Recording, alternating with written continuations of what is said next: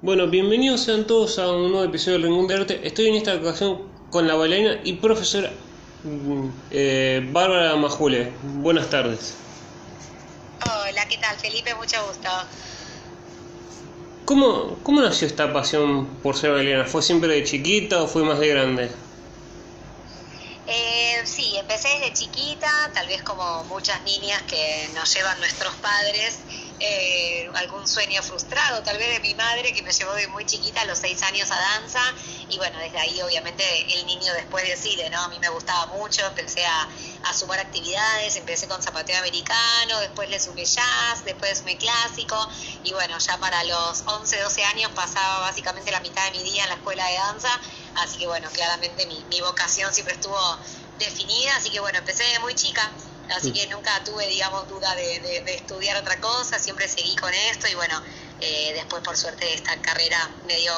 muy lindas oportunidades que supe aprovechar y bueno, a partir de ahí empecé a, crecer en la Universidad Nacional de Artes, que, que, era muy difícil entrar a los 18, entré ahí, eso también me, me dio como un voto de confianza, así que bueno, una, un largo camino ya, no soy tan vieja, pero ya un largo camino porque empecé de, de muy chiquita. Es como, digamos, es larga la trayectoria, pero digamos, uno no se da cuenta por, porque dice, es tan joven, pero tiene un camino tan tanto recorrido. Y sí, cuando uno empieza de chico pasa eso, como te digo, empecé a estudiar de muy chiquita, entonces cuando quiero mirar para atrás, yo tengo 36 y empecé a bailar a los 6, imagínate, hace 30 años que al menos, eh, no te digo todos los días, pero tal vez tres veces por semana, desde chiquita, por no decir ahora sí de, de adulta, obviamente todos los días, me dedico a algo de, de, lo que es esto, si fuera ensayo, clase, o estar viendo videos, investigando, viendo obras de teatro, bueno, toda, toda mi, mi, mi, vida abocada a eso, así que bueno, nada, feliz que de poder vivir de esto hoy en día, porque hay mucha gente que ama hacer esto y se rompe el lomo y, y al final nunca, tal vez nunca le llegan las oportunidades porque también es un, es un ambiente muy cerrado, si bien hoy en día hay muchas cosas para hacer, a veces uno no tiene la suerte de quedar en determinado casting y a partir de eso te, te hace más conocido y te siguen llamando, entonces a veces es difícil como entrar en el círculo,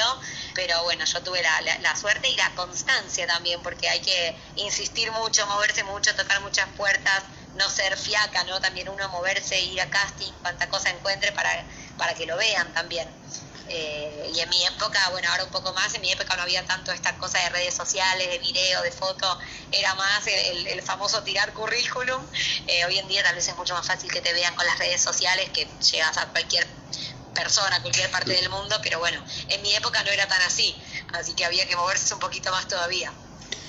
¿Y qué te llama primero? ¿El querer dar clases de, de danza o, o alguna propuesta para un trabajo, digamos, eh, Sugar o trabajar para digamos, una obra de teatro? Sí, disculpame que no te escuché al principio, ¿qué me gusta más? No, en ¿qué te llevó primero? ¿Si fue el querer ser profesora o el trabajo profesional? En realidad fue todo medio, medio junto. En realidad, profesora empecé muy chica asistiendo a quienes en ese momento era mi maestra entonces yo tenía 16 años y mi maestra era bastante más grande que yo y había quedado embarazada, entonces me dejó a cargo de, quienes en ese momento eran mis compañeras, entonces fue un gran desafío porque eran las, chicas de mi edad y yo de repente estaba como dándole clase a ellas o asistiendo, entonces ese, esa, esa vocación arrancó bastante de chica, tal vez los profesores en general suelen ser más grandes, más experimentados, ¿no? Uno está acostumbrado a ver un profesor con más experiencia, de, no sé, 40, 50 años, y yo capaz tenía 20, 20 y pico, y ya daba clase hace un montón, entonces me empezó a gustar mucho eh, dar clase, tenía mucha empatía con las alumnas, con chicas de que capaz yo tenía hace 20, 25, las chicas tenían 17, 18 y generaba mucha empatía porque yo en ese momento bailaba mucho en la tele, entonces mismo a las alumnas les gustaba verte bailar y les, y, les servía de incentivo. Y bueno, a mí me, me, gustó desde siempre enseñar. Hay gente, conozco excelentes bailarinas, amigas que no les gusta enseñar o que simplemente no, no saben, no se les dio la oportunidad. Así que a mí me, se me dio también por ese lado, a la par de, poder estar trabajando eh, en teatro, tele, todo lo que hice más en mi época de bailarina, que ya caducó hace un tiempito, porque bueno, también la carrera del bailarín es muy corta. Eh, entonces, bueno, ya más o menos uno a los, a los 30, 32, tal vez, o, le cambian las ganas a uno de ya no, no hacer determinados shows, determinada cosa, y tal vez tener como tengo yo mi escuela, de tratar de ser un poco más, más dueño y no tanto dependiendo de los horarios de, de, la producción, porque bueno, uno ya va creciendo y va teniendo también sus tiempos. Yo tengo una hija chiquita, entonces bueno, también van cambiando las prioridades pero, pero se me dieron las dos cosas a la vez. Estaba siempre dando clase y bueno, en el momento que tenía que estar en alguna producción que me requería todo el día, tal vez ese mes, como me va a pasar ahora, estoy dando clase a full y, y ahora en marzo empezamos a ensayar para Kinky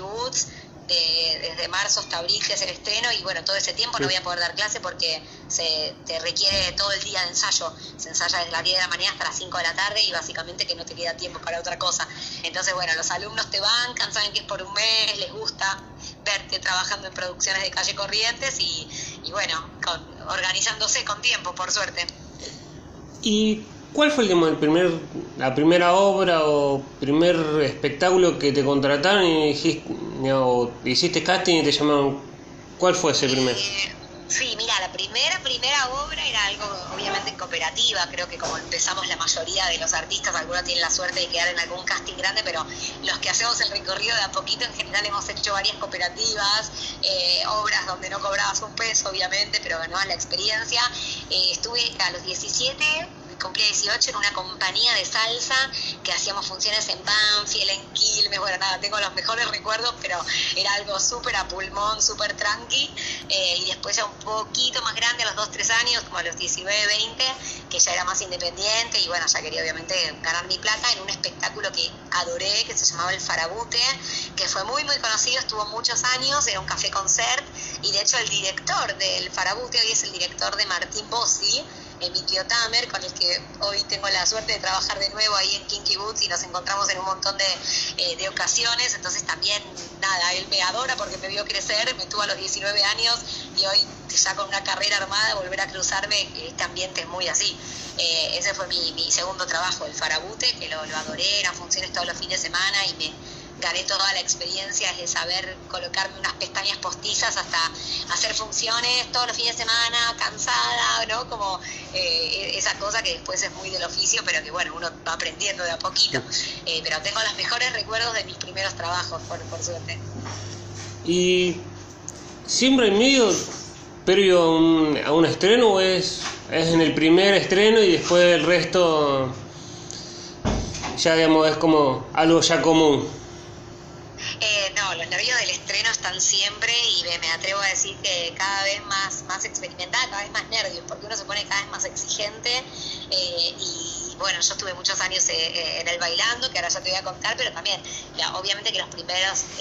años estaba muy, muy, muy nerviosa y los últimos años un poco menos porque uno ya va conociendo y ya no tenés como que rendir cuentas, sino que ya te conocen. Y vos también sabes que el trabajo en el bailando es súper aleatorio y funcional el show, entonces también uno se va relajando un poco, pero los nervios de donde comenzaba cada gala o los nervios de, de estrenar una obra grande están siempre porque uno, uno como coreógrafo es eh, súper responsable. Si bien a veces siento yo, tal vez me equivoco, que la gente que no es del palo o no es del ambiente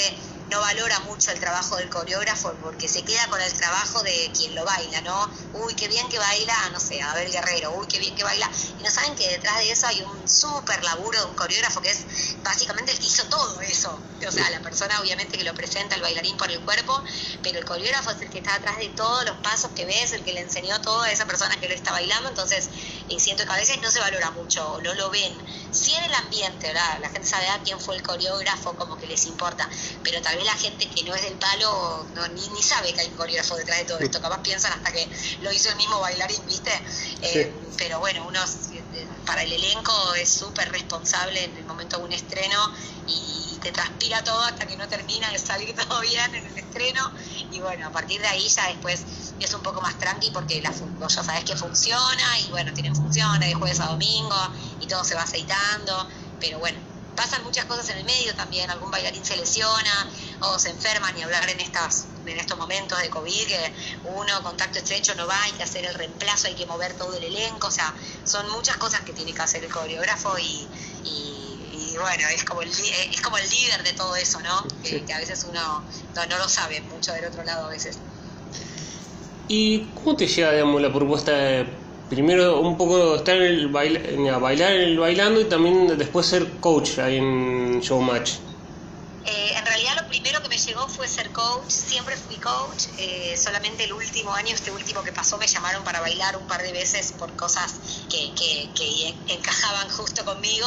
pero yo ya por mi edad y por mi falta de entrenamiento, por abocarme más a la coreografía, ya no estaba entrenando tanto, así que siempre fui coach en el bailando desde el año 2015 con Juana Viale, eh, ahí no paré más, tuve todos los años, salvo un año que fue el de pandemia, el 2020, que no hubo bailando, el resto estuve siempre, así que tuve la posibilidad de estar con, con, muchos famosos, con muchas famosas, eh, siempre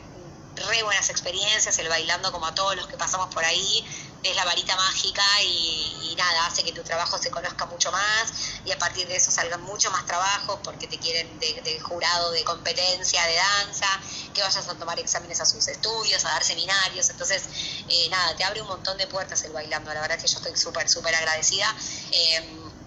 y la propuesta me llegó, yo ya venía trabajando hace mucho, pero siempre en Telefe, había hecho, bueno, de, de, más peque, había hecho Casi Ángeles, Talento Argentino, La Pelu, que fue un programa de Flor de la B, que tenía también en un momento bailarines y coreógrafa.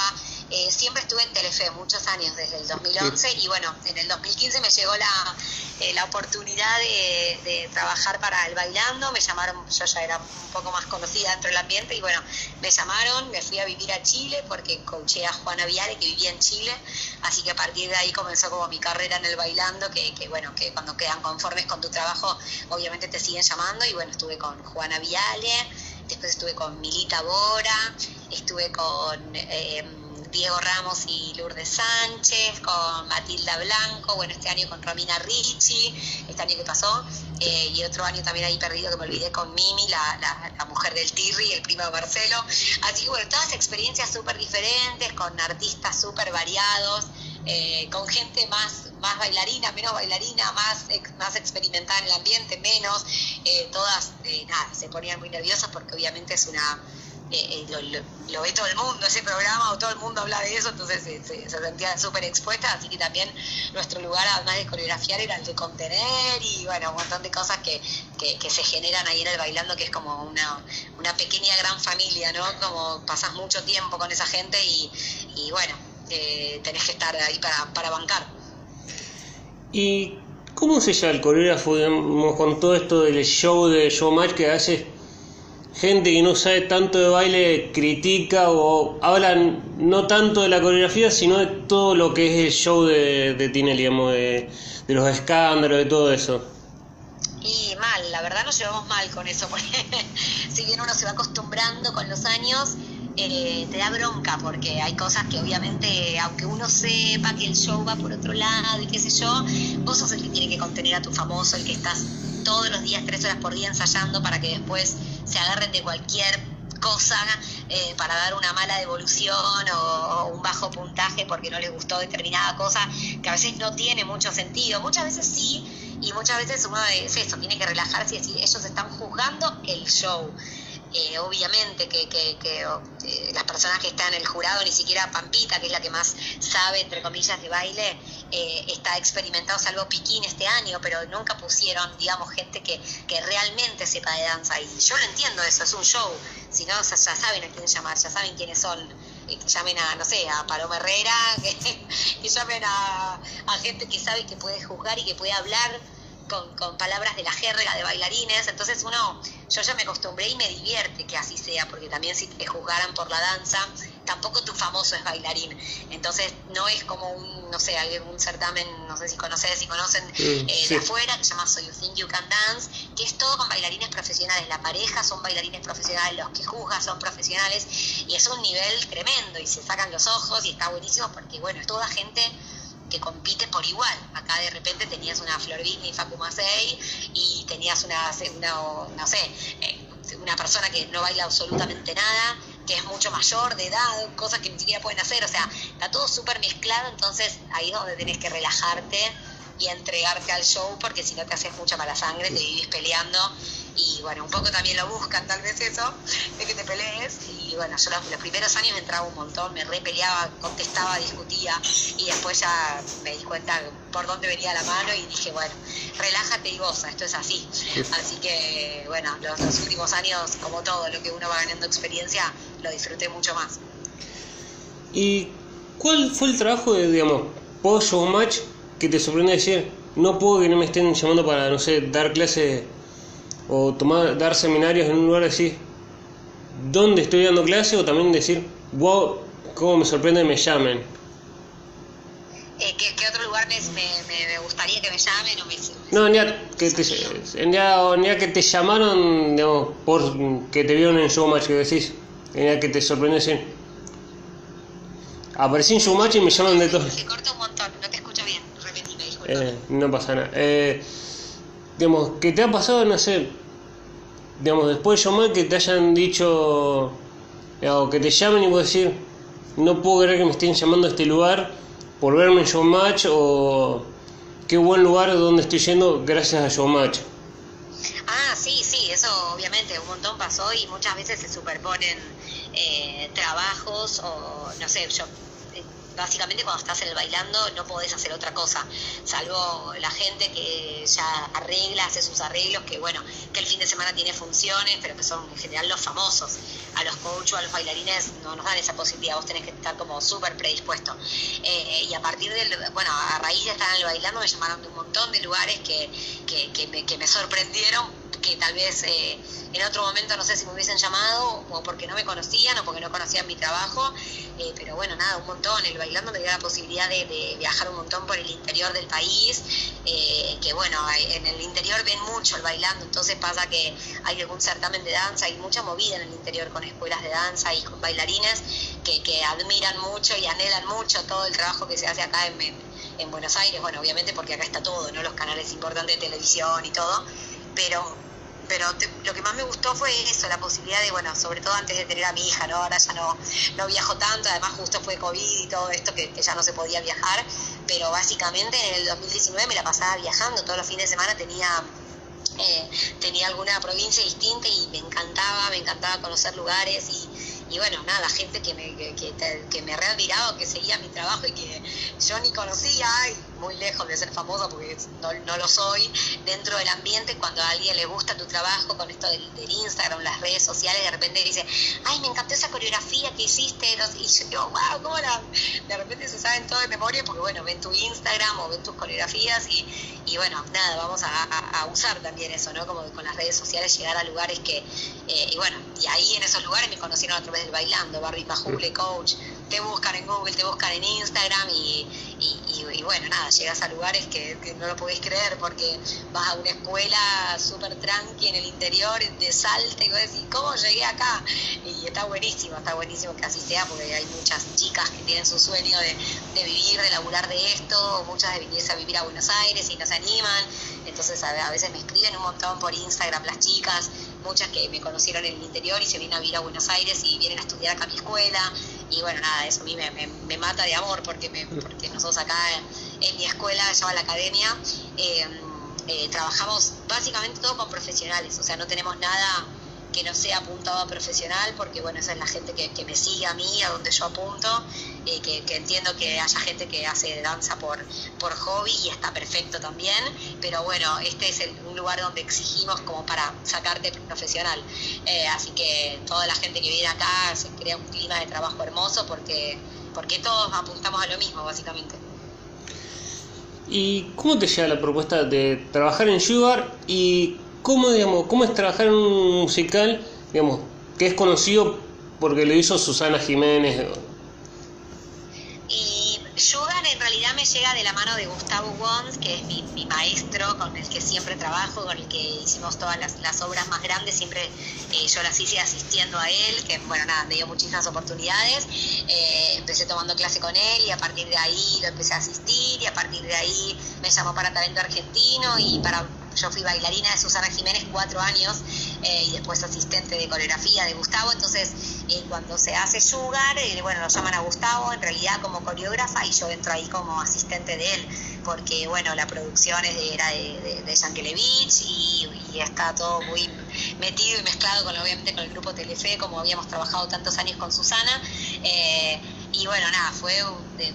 mi primer musical grande que hice y me, me, me, voló la cabeza, me encantó trabajar así porque bueno, uno de repente está más acostumbrado a trabajar siempre, como te decía antes, todo a pulmón y que no te dan tal cosa y acá, bueno, en unas producciones grandes que hay bastantes, pero no todos tienen la posibilidad de vivirlo. Eh, esa comodidad de, llegar y de tener una superproducción, de tener un catering, de tener un lugar hermoso para ensayar, donde está todo súper organizado, donde tenés un contrato. Entonces, eh, nada, fue una experiencia hermosa con la dirección de Arturo Puig y tuve la posibilidad de trabajar con Nicolás Cabré, con Delía, con Federico Delía, bueno, con Griselda Siciliani, después con Laurita Fernández que entró a reemplazar a Griselda. Eh, bueno, el elenco de bailarines, todos amigos que hemos laburado en otros lugares, entonces eh, fue un musical espectacular, la escenografía, llegamos el primer día cuando vimos la escenografía y no lo podíamos creer, nada, piel de gallina de ver que nosotros íbamos a estar eh, trabajando con esa escenografía, los chicos arriba de ese escenario, con esos vestuarios, después lo mismo pasó con Kinky Boots, o sea, son musicales muy, muy grandes, donde hay muchísima gente atrás y bueno, nosotros somos un eslabón más de todo esto, pero bueno, en los musicales obviamente que la música y la coreografía básicamente es todo en el musical, así que en, el momento de la creación, en el proceso creativo, como te decía antes, el coreógrafo es todo, o sea, el, el coreógrafo está a la par del director, cuando no se ven las, eh, eh, las escenas habladas, casi todo el ensayo es coreográfico, hay mucho eh, de repente los musicales capaz tienen 10, 12 números coreográficos, lo cual ocupa capaz la mitad de la obra. Entonces, eh, bueno, tiene un peso muy importante la coreografía. Eh, pero bueno, fueron musicales que a mí me marcaron un montón, ojalá que vengan muchos más, pero, pero bueno, fueron producciones que a mí me quedan en el, corazón porque la he pasado muy, muy bien, desde la etapa de ensayos hasta el estreno, hasta gente amorosa en el, en el, en el elenco y en la producción. tuve siempre la, la, suerte de cruzarme con gente muy eh, muy del oficio, entonces no, no se generan esas cosas como feas, de, ni, ni, de peleas, ni de malos tratos, como a veces eh, que no es del ambiente piensa que ese ambiente es terrible, que todo se trata mal, que se sacan las hojas, y no es así. Al menos yo todas las experiencias que tuve eh, fueron con gente de, de bien, gente de laburo, así que eh, nada, súper agradecida porque, porque cuando laburás lo que te gusta no se siente, o sea, es un placer ir a la mañana y ensayar, no lo tomamos como un, un trabajo arduo, si bien muchas veces podemos estar eh, cansados y, con mucha responsabilidad, eh, nada, es un, un laburo que es un placer total. Y para alguien que no sabe ¿Qué hace el asistente digamos, de coreógrafo? Digamos, ¿lo, lo asisten? Eh, ¿Qué es la función? Eh, o qué también, ¿Cuál es la función que cumple? En realidad es como un asistente director. A veces uno no sé, la palabra asistente a veces tal vez suena a poco, pero el que ve laburar un asistente a veces hasta trabaja más que el coreógrafo, porque muchas veces el coreógrafo tiene responsabilidades mucho más grandes. De repente lo llama el director y tiene una reunión para ver cómo esa coreografía se puede adaptar, porque al final, no sé, la escenografía es un poco más chica, entonces, bueno, y ahí cuando el director, cuando el coreógrafo se va a una reunión o lo que sea, queda a cargo el asistente. Esa es una de las cosas, por no decir, bueno, un montón más. Yo en mi caso no sé cómo trabajan eh, los demás asistentes con directores, pero nosotros con, con Gustavo, él me da un lugar súper copado, eh, nos juntamos a armar coreografía juntos, si bien obviamente siempre las ideas son del coreógrafo y la coreografía es del coreógrafo y los derechos son del coreógrafo y el que aparece en el, eh, bueno yo también aparezco en el programa pero digo obviamente que coreografía de Gustavo Wons el asistente es muy parte de eso los, en general el asistente está más en los detalles, eh, tal vez el coreógrafo tira como la idea general y armamos la coreografía, pero después el que tal vez se acuerda todos los pasos minuciosamente es mucho más el asistente que el coreógrafo, porque bueno, el coreógrafo también tiene que ir desligando de cosas que, que, bueno, que son muchas, entonces tiene un asistente para, eh, yo en mi caso eh, por ejemplo, muchas veces Gustavo se quedaba con todo el elenco, eh, laburando, marcando, y yo tal vez me iba horas y horas con Bossi, con Martín Bossi, a marcarle su parte, porque tal vez le costaba un montón, no se olvidaba, entonces eh, el coreógrafo no puede estar con el protagonista 10 horas y el elenco parado, entonces ahí tal vez se quedaba eh, coreógrafo con, con, el elenco y yo me iba con el protagonista, pasaba también en Sugar un montón, por eso hicimos tanta relación con Federico Delí con Cabré, lo mismo, tal vez les costaba un horror aprenderlo y como teníamos todo el elenco que iba mucho más rápido, ellos se quedaban ensayando y yo me iba por otro lado con las protagonistas. Eh, así que bueno, nada, es un laburo re lindo para mí que soy como bastante estudiosa de esto eh, y que, tengo una memoria de elefante. y bueno, al coreógrafo obviamente le viene bien tener a alguien en quien descargar un poco tanta información y no tener que acordarse de él todo, ¿viste? Sí. Y el famoso, digamos, ya, sea en Showmatch o en Kinky Bots o o Sugar, el famoso, es, digamos, acepta los consejos o también las correcciones por, digamos, hacer el paso pero no hacerlo como se busca? ¿O es como, yo soy famoso, vos sos el asistente o sos alguien que está, me está enseñando a mí? Sí. No, en general yo tuve todas buenas experiencias. Sé que no siempre es así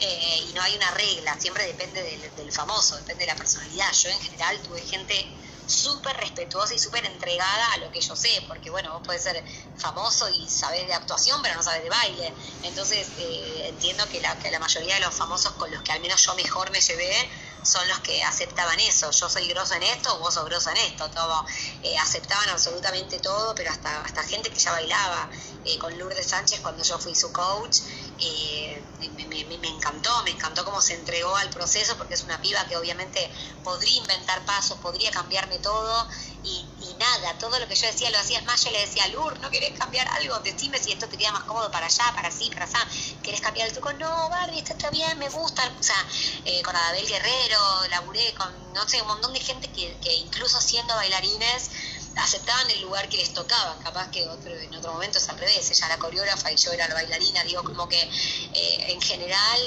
tuve muy buenas experiencias y a veces cuando el famoso te quiere cambiar algo, tal vez no es porque él considere que sepa más, sino porque a veces les agarra inseguridad, se ven feos, che, me viene el video, este paso no me gusta, lo podemos cambiar, yo sí, obvio. Hay coreógrafos que son como más cabeza dura y yo, para mí, por más que sea la mejor idea del mundo, si al bailarín le queda mal,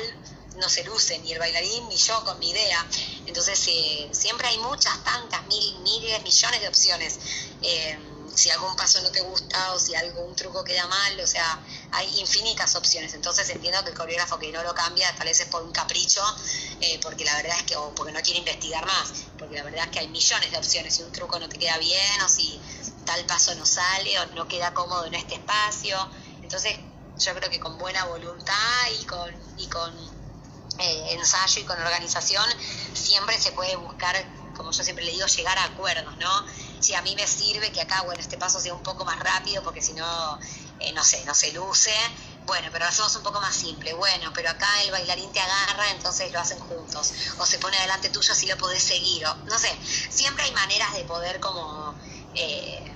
cambiar algo que no sea del gusto absoluto del, del famoso, entonces ahí no entrar en la pelea, sino decir, bueno, no te gusta, no te queda bien, lo cambiamos, cero drama. Eh, bueno, ahí tiene que trabajar un poco más el coreógrafo, después si hay coreógrafos que son más, más vagos o más divos, ahí no se cambiará, pero en general eh, yo tuve re buenas experiencias, al contrario, siempre como el, el, famoso muy inseguro porque no se dedica a bailar, entonces está en tus manos siempre te pide consejos y vemos juntos el video y hasta a veces yo digo, che, esto a vos te gustaba, pero queda horrible. Y bueno, también volver a cambiarlo. Eh, pero tuve re buenas experiencias, por suerte. ¿Y cómo fue la decisión de decir, quiero ver mi escuela? Digamos, ¿Algo fácil o fue algo difícil? Em, en realidad lo tenía pensado hace mucho, pero nunca encontraba el momento de mi vida, porque bueno, como todo negocio, como toda empresa, eh, trae problemas o no problemas, sino cosas en las que tenés que ocuparte que, bueno, que no son meramente artísticas, que es lo que a mí me gusta. Entonces, el momento de hacer la escuela, eh, hay un montón de, cosas que uno ni sabe, pero como cualquier negocio, desde la habilitación del, lugar hasta, bueno, toda la contratación de los profes, después un profe te falta, se te rompe algo de la escuela, o sea, son un montón de cosas que, que bueno, que sos la directora y que estás a cargo vos, sos la dueña. Y bueno, en un momento yo estaba mucho de, antes de tener mi pareja o tener mi hija, eh, de gira, ¿no? Me iba, te digo, me iba todos los fines de semana al interior, hice temporada en Carlos Paz, temporada en Mar del Plata, entonces no creía que era el momento, no tenía ni ganas de, tener algo como tan estable o tan grande o que me pueda traer como, como problemas, entre comillas, no tenía ganas, no estaba dispuesta, era demasiado joven. Y bueno, un poco con la edad, un poco con la llegada de mi hija y buscar algo más fijo, porque también este ambiente, si bien yo por suerte casi siempre tengo laburo, es súper inestable, pero hasta los muy famosos de repente están un tiempo que no paran y después capaz que tenés tres meses donde no tenés laburo y acá nadie te cubre nada, no tenés un sueldo fijo, no te, es muy difícil. Eh, yo, bueno, nada, vivo con mi marido que trabaja de, de, como siempre digo, de algo más normal, de un laburo estable, de, oficina, donde, bueno, siempre tenemos ese sueldo, pero bueno, teniendo una hija y todo, uno se empieza como a, te empieza a dar miedo esta cosa de la economía familiar o decir, bueno, todo lindo con el baile mientras haya laburo, pero bueno, justo tocó este tiempo de pandemia que yo si no hubiese tenido mi escuela, no había nada de laburo, no había teatro, no había tele, no había shows, no había absolutamente nada. Entonces, bueno, fue un poco por, las ganas de tener algo más estable y por otro lado ya eh, la, carrera que me avala de los años que tengo dando clase y los alumnos que me siguen. Y sobre todo es la voz fundamental mi hermana, que es mi socia, eh, que ella estudió baile cuando, cuando era chica, pero no, eh, no se dedica a eso, pero sí es una genia en todo lo administrativo, organización, trabajó en muchas producciones de televisión, entonces es como súper resolutiva eh, así que bueno, me animé también porque estaba mi hermana, si no fuera por mi hermana yo soy un desastre con todo lo administrativo, los papeles, todos los papeles, los pagos, todo lo lleva ella, los profesores, los presentes, todo, y yo me dedico más a la parte artística, a la contratación de los profesores, porque obviamente tengo el contacto con ellos, soy la que se dedica a, la, al contenido artístico. Y bueno, mi hermana toda la otra parte que es un montón y que sin esa parte eh, esto no, no, existiría básicamente. Así que fue una conjunción de, de, todas esas cosas. Básicamente la, la experiencia, la edad y la y, bueno, este alumnado que, que, me, que me que todo este tiempo dando clase en otros lugares, que bueno, el alumno siempre te es fiel y, va a tomar clase por vos, no por el lugar. Entonces, eh, cuando yo me abrí, obviamente que me, que me siguieron a mí. Y eh, fue duro, digamos, no poder, que los alumnos no puedan venir a clase o tener que rebuscársela durante el aislamiento para dar clases. Sí, sí, fue durísimo. En nuestro ambiente fue, fue básicamente una masacre porque la verdad es que muchos artistas... Eh, conocidísimos, talentosísimos, que viven de obra en obra y bueno, de repente se cayó absolutamente todo, todo, todo, todo. Entonces, bueno, los que damos clase, todo lo que fue la escuela se tuvo que hacer virtual, lo cual fue malísimo. Después un poco le tomamos cariño porque era lo único que había por Zoom, pero bueno, al principio nos costó un montón porque imagínate bailar por Zoom en tu casa, que no tenés lugar eh, no por mí que venía a transmitir desde la escuela, pero sí por mis alumnos que no tenían espacio, que estaban todos en la casa, el que laburaba de otra cosa, el que tenía que concentrarse, no puede poner música, eh, a la vez la música se escucha con un poco de delay, entonces tenés que imaginarte que el alumno va a tiempo, bueno, nos vivíamos mandando videos después por WhatsApp, bueno chicos, si no se entendió, termino mandando videos, la verdad que fue terrible, terrible, terrible, pero bueno, eh, lo que no te mata te fortalece, siento que hay cosas del Zoom que eh, que quedaron y que están buenas, como reuniones o cosas capaz que, creo que la gente incorporó mucho, ¿no? Como la, cuando no es tan necesario juntarse y se puede hacer por Zoom, después muchas cosas, muchas reuniones, muchas cosas seguimos teniendo por Zoom, aunque ya teníamos acá la presencialidad. Pero bueno, nada, fue durísimo, fue durísimo porque muchos también son del interior y se volvieron para las casas de sus padres. Eh, no sé, teníamos alumnos de Santa Fe que tenían malísima señal, entonces de repente no se podían conectar, se perdían la clase, se trababa. No, no, y mismo para mí, a veces tenía seminarios grandísimos de 60 personas conectadas y, tal vez se me trababa y yo no, no, transpiraba de los nervios porque era una súper responsabilidad, todos pagándote por transferencia, Mercado Power, todo un mundo que fuimos descubriendo y bueno, como la mayoría, igual creo que en casi todos los laburos, algunos más fácil de adaptar, otros más difícil, pero fue durísimo, durísimo, durísimo y bueno, esperemos que no, que no vuelva ese, ese momento. Y para alguien que digamos, no te está, digamos, no te conoce y quiere tomar tus clases, ¿con qué se va a encontrar y qué género musical o qué ritmo musical es el que hay más en tus clases? Bueno, yo doy theater jazz, que es eh, jazz, básicamente toda una parte técnica relacionada a la danza clásica, técnica de danza, eh, y después el theater jazz está muy relacionado con comedia musical, que es lo que yo me dedico, así que es todo música de musicales, eh, de musicales de Broadway, en inglés, en español, pero bueno, básicamente es, a, a veces afuera le llaman Broadway jazz, eh, o Broadway Dance, eh, es todo básicamente lo mismo, que es una parte técnica que tiene que haber sido sí en todas las clases, eh, de estiramiento, de colocación, bueno, haya cosas más técnicas que,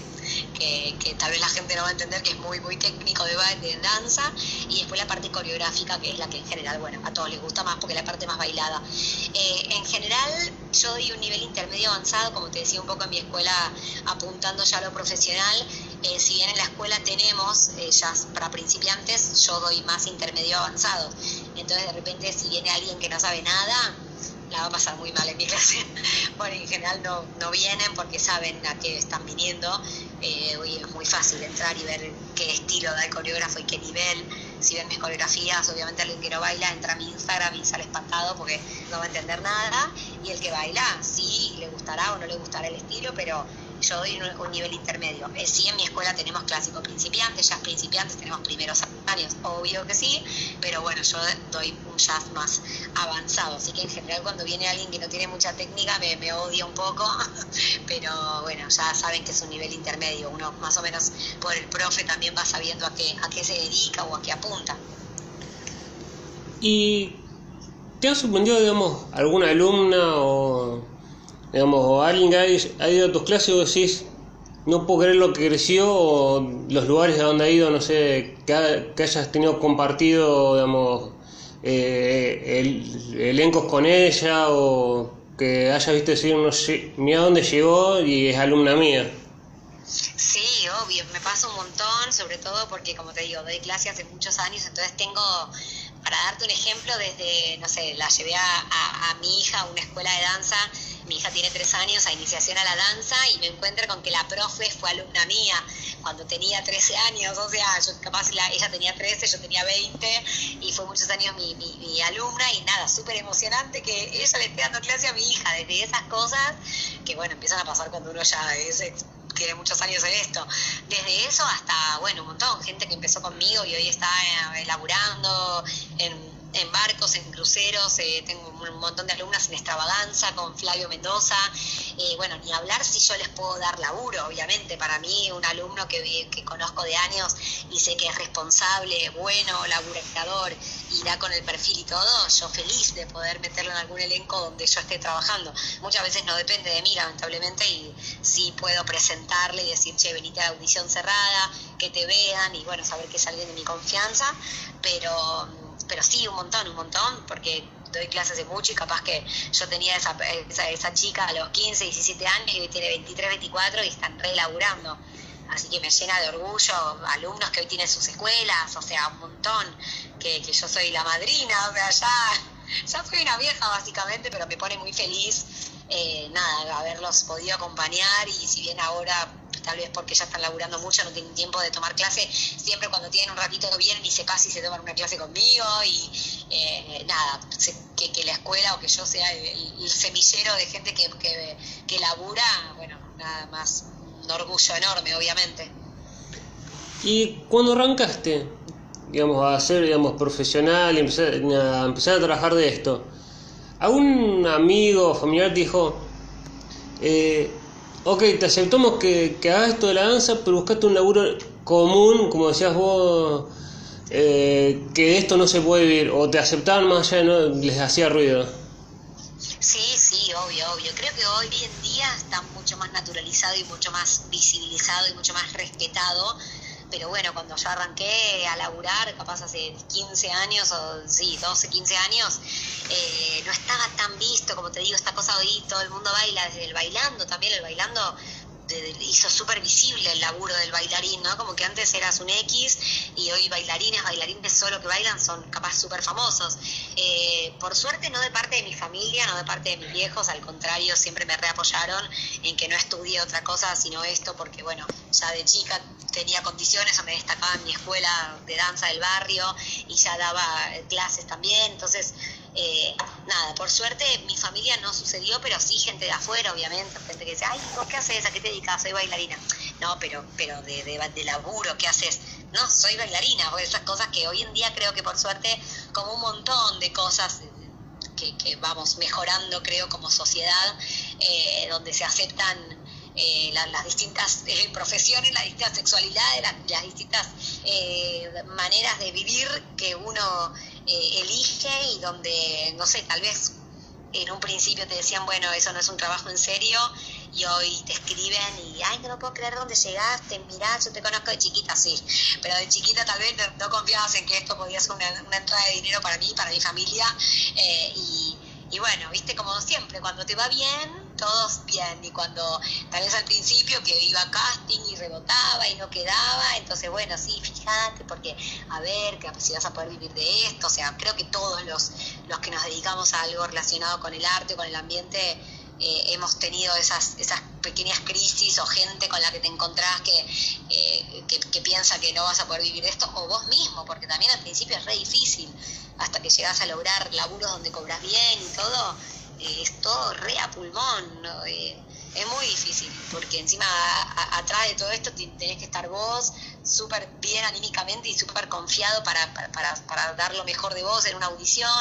Entonces es un camino arduo. Tiene sus, tiene sus hermosos frutos después, cuando uno lo logra, pero pero sí, al principio es re difícil, sobre todo cuando uno es más, más, más joven, más inseguro, más eh, inexperto eh, que obviamente por mucho tiempo, tal vez hasta que ganes bien,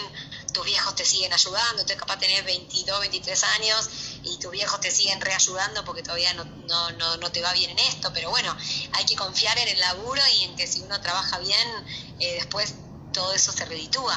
Eh, o estando en una obra o en, una, en un programa de televisión o dando clases o bueno, hoy en día teniendo mi estudio, bueno, eh, yo siempre le digo a mi papá que,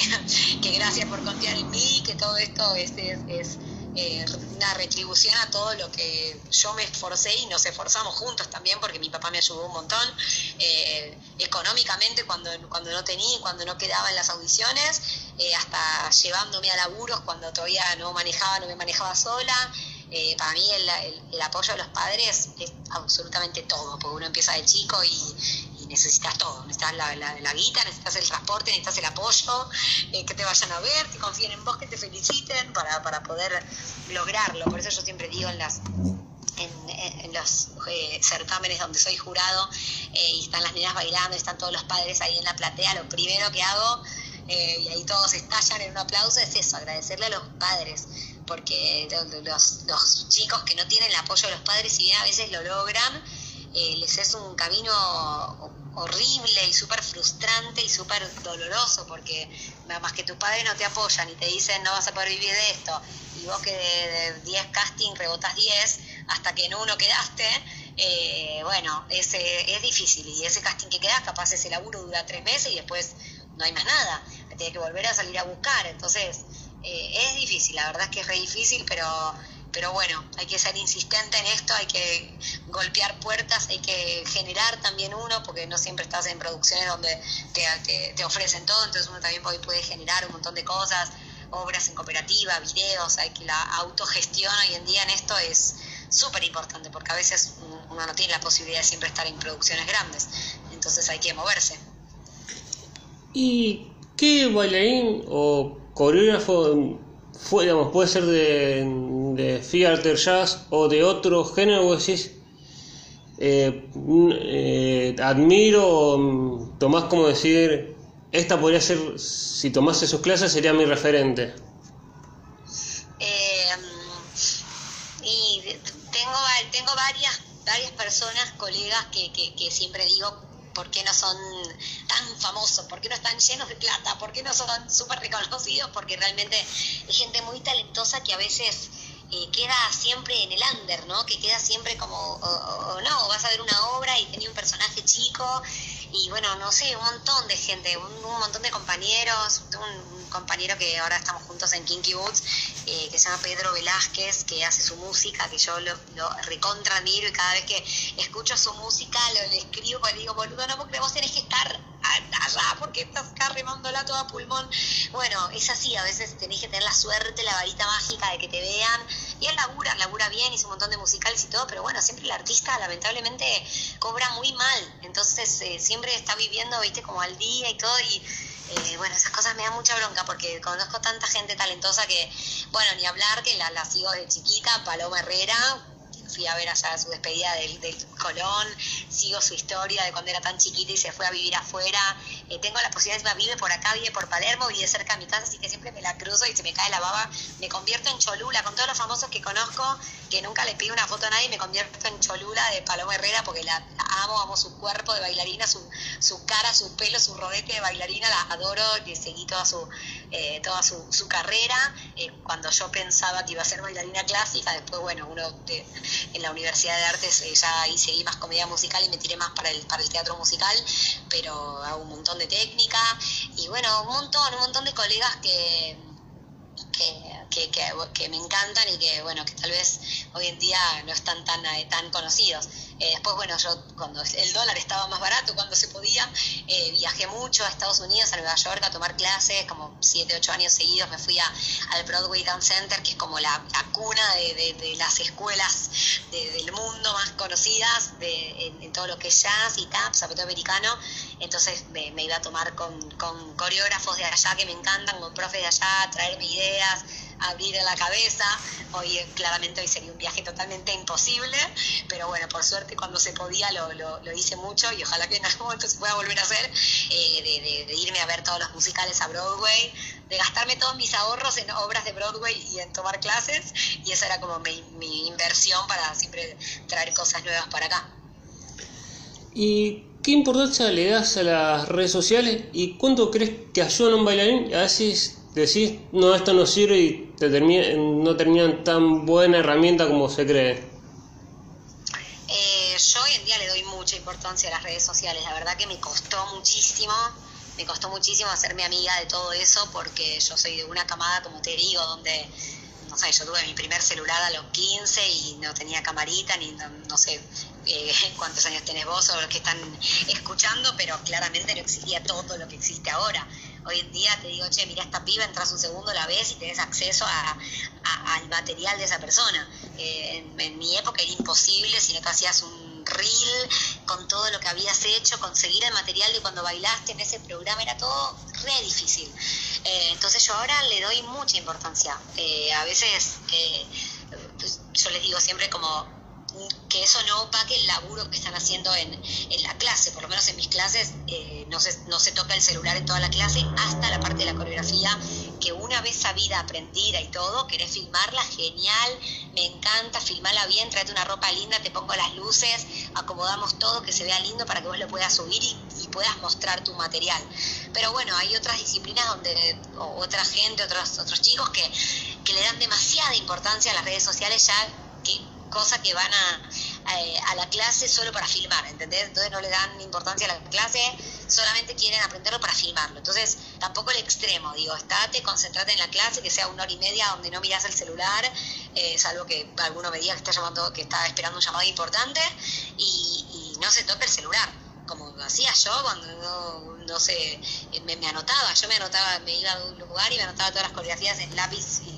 y papel con mis códigos y hoy en día es una súper herramienta desde para mí, para cuando hago una coreografía, recordarla, me filmo así nomás y después lo puedo ver, o es una súper herramienta, hasta, bueno, todo esto obviamente de subirlo a las redes sociales, filmarte lindo, filmarlo bien, editarlo, lo que quieras, y, bueno, muchos castings hoy en día, con todo esto de la pandemia, empiezan en una primera instancia con video. Entonces, eh, antes de verte y tener que juntar a 100 personas en un lugar, te dicen, che, manda un video a tal mail o mandanos tus redes sociales. Entonces tienen que estar cuidadas las redes sociales. Yo digo, el que se dedica a esto, vos me decís a mí que, che, necesito un bailarín para tal show, ¿a quién me recomendás? Y lo primero que hago es pasarte el Instagram. Y esa persona lo primero que hace es ver tu Instagram. Entonces, tiene que estar cuidado. Tal vez, eh, tus últimas cinco fotos son comiendo asado con tu familia y está buenísimo que ames a tu familia, pero hay algo de la persona, o, tener un Instagram personal y un Instagram laboral, porque yo me decís el nombre de la persona lo primero que hago es buscarle en Instagram, si me recomendás a alguien para mi show. Entonces, eh, es re importante, es el nuevo currículum. Antes, eh, currículum 2011, hice Susana Jiménez, 2013 tal cosa. No, hoy en día entras al Instagram, tenés todo, tenés la foto laburando Susana Jiménez, tenés eh, foto de, desde, desde cómo es esa persona físicamente, que a veces también les importa mucho, eh, porque buscan determinado look, hasta bueno, tenés un par de videos cantando, bailando y ya más o menos que lo ves, ¿viste? Entonces, re importante para mí, súper. O sea, el que dice que no, creo que no está. entiendo que hay, que hay maestros más, más eh, de antaño donde tienen sus eh, eh, formas y tal vez ni siquiera dejan sacar el celo en la clase y me parece válido también y tampoco el que está todo el tiempo filmando y no presta atención en la clase, como que hay que hacer un intermedio, digo, aprovechar a mostrarte y todo, pero bueno, tampoco estar pendiente del celular. Eh, pero sí, sí, yo le doy un, re, lugar a eso. ¿Y eh, ¿cuándo, digamos, ¿cuándo digamos, esta entrevista va a salir después del estreno, pero cuándo se estrena Kinky Bots? Eh, no sé si se puede contar todavía, pero bueno, empezamos a ensayar en marzo y bueno, está previsto ahí, en general se ensaya un mes, por ahí, eh, eh, creo que vaya, lo, han contado, pero para abril está programado el estreno si todo sigue más o menos bien en la vida, así, con los aforos y con todo lo que se puede. Eh, hoy ya las redes sociales pusieron que hoy ya empezaban a colocar la, la escenografía en el Teatro Astral, así que bueno, nada, todos súper felices, súper motivados, con una adrenalina de volver después de dos años, eh, porque bueno, Kinky estrenó el 15 de enero del 2020 y estuvo literal hasta el 15 de marzo del 2020, donde empezó todo esto.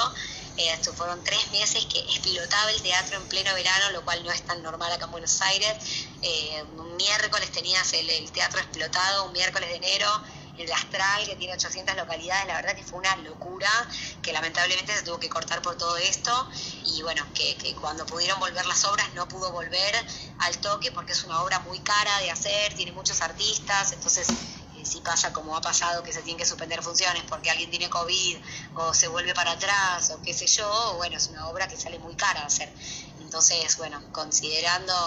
la, situación y analizando todo, han decidido que, podemos arrancar en marzo a ensayar, así que, bueno, para abril está programado el estreno. Eh, sí, creo que lo, pues, hace poco lo entrevisté a Gustavo Bons y me dijo, digamos, me, dio, no me dijo el fecha, pero me, dijo más o menos que era en abril. ¿Y cómo ser madre y bailarina? ¿Es algo es un trabajo fácil o es algo muy difícil? Y yo la verdad que no me puedo quejar. Eh, si bien es un laburazo ser madre, mucho más del que yo me hubiese esperado, hubiesen avisado antes, eh, te demanda mucho, mucho, mucho, mucha energía, mucho tiempo, mucho cansancio, eh, ¿no? Capaz dormiste mal y el otro día tenés que estar regia para una eh, para, un ensayo creativa, luminosa, todo y capaz que dormiste dos horas. obviamente que el primer año es el más difícil porque nada, la criatura es muy chiquita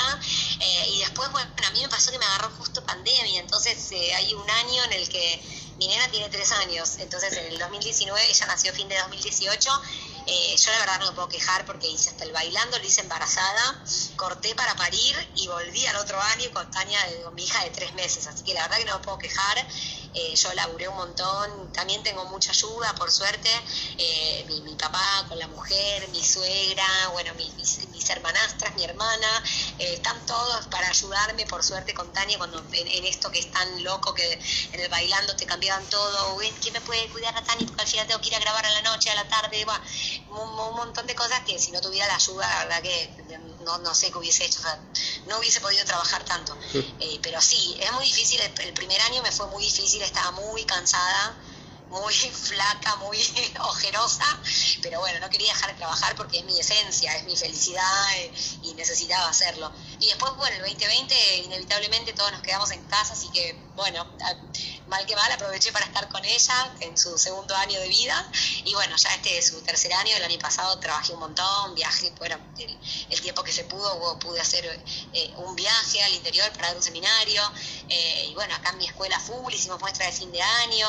eh, bueno, el bailando, lo hice ahora también este año. Eh, a veces es difícil, creo que tenés que tener una buena red de contención familiar o niñera o quien te ayude, pero bueno, se puede, madres, se puede, como, como cualquier otra madre que labura, pero bueno, en esto que es tan inestable y tan raro, tan cambiante con horarios, a veces es como un rompecabezas la vida, eh, pero, pero se puede.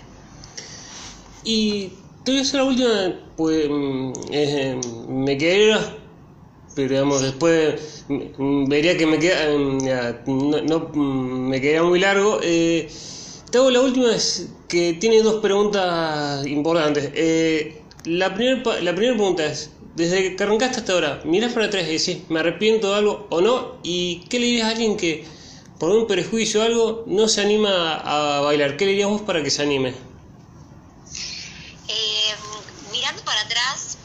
arrepiento de nada, porque aún lo que tal vez no me gustó tanto o en lo que me pude haber equivocado, siento que siempre es parte de nuestra, de, nuestra carrera, en lo, en lo, mío y en cualquier otra cosa. Sin la experiencia de equivocarte, no sabes lo que hoy te, eh, que, no sabes que eso no te gustaba. Si no lo hiciste, no puedes saber si te gustó o no. Así que hasta lo malo agradezco que haya pasado por mi camino, hasta la gente mala que me crucé, agradezco que se haya cruzado por mi camino para hacerme más fuerte o para decir, yo no quiero ser como este coreógrafa, no quiero ser como esta persona, no quiero ser como, como este director, no quiero tratar así a mis,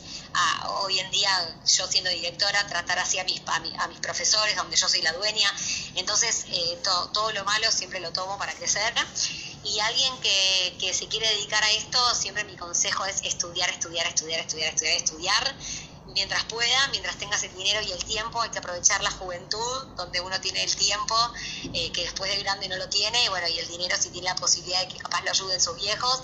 porque es todo, o sea, mañana te llega la oportunidad y vos estás súper preparado. Acá no existe la suerte, varita mágica, acá uno tiene que golpear puertas y no, no, no, no, no, no, no, hasta que un día sí, y bueno, cuando ese día sea así, que te agarre lo más preparado posible para no parar de laburar, para tener el,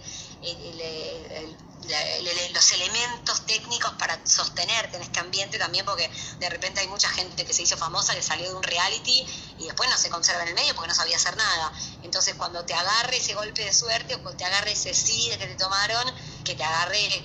con mucha, con mucha información. Bueno, muchas gracias Barbie por, por permitirme entrevistarte y por esta linda charla. Por favor, un placer total y bueno, espero que, les sirva de, de incentivo a quienes quieran dedicarse a esto.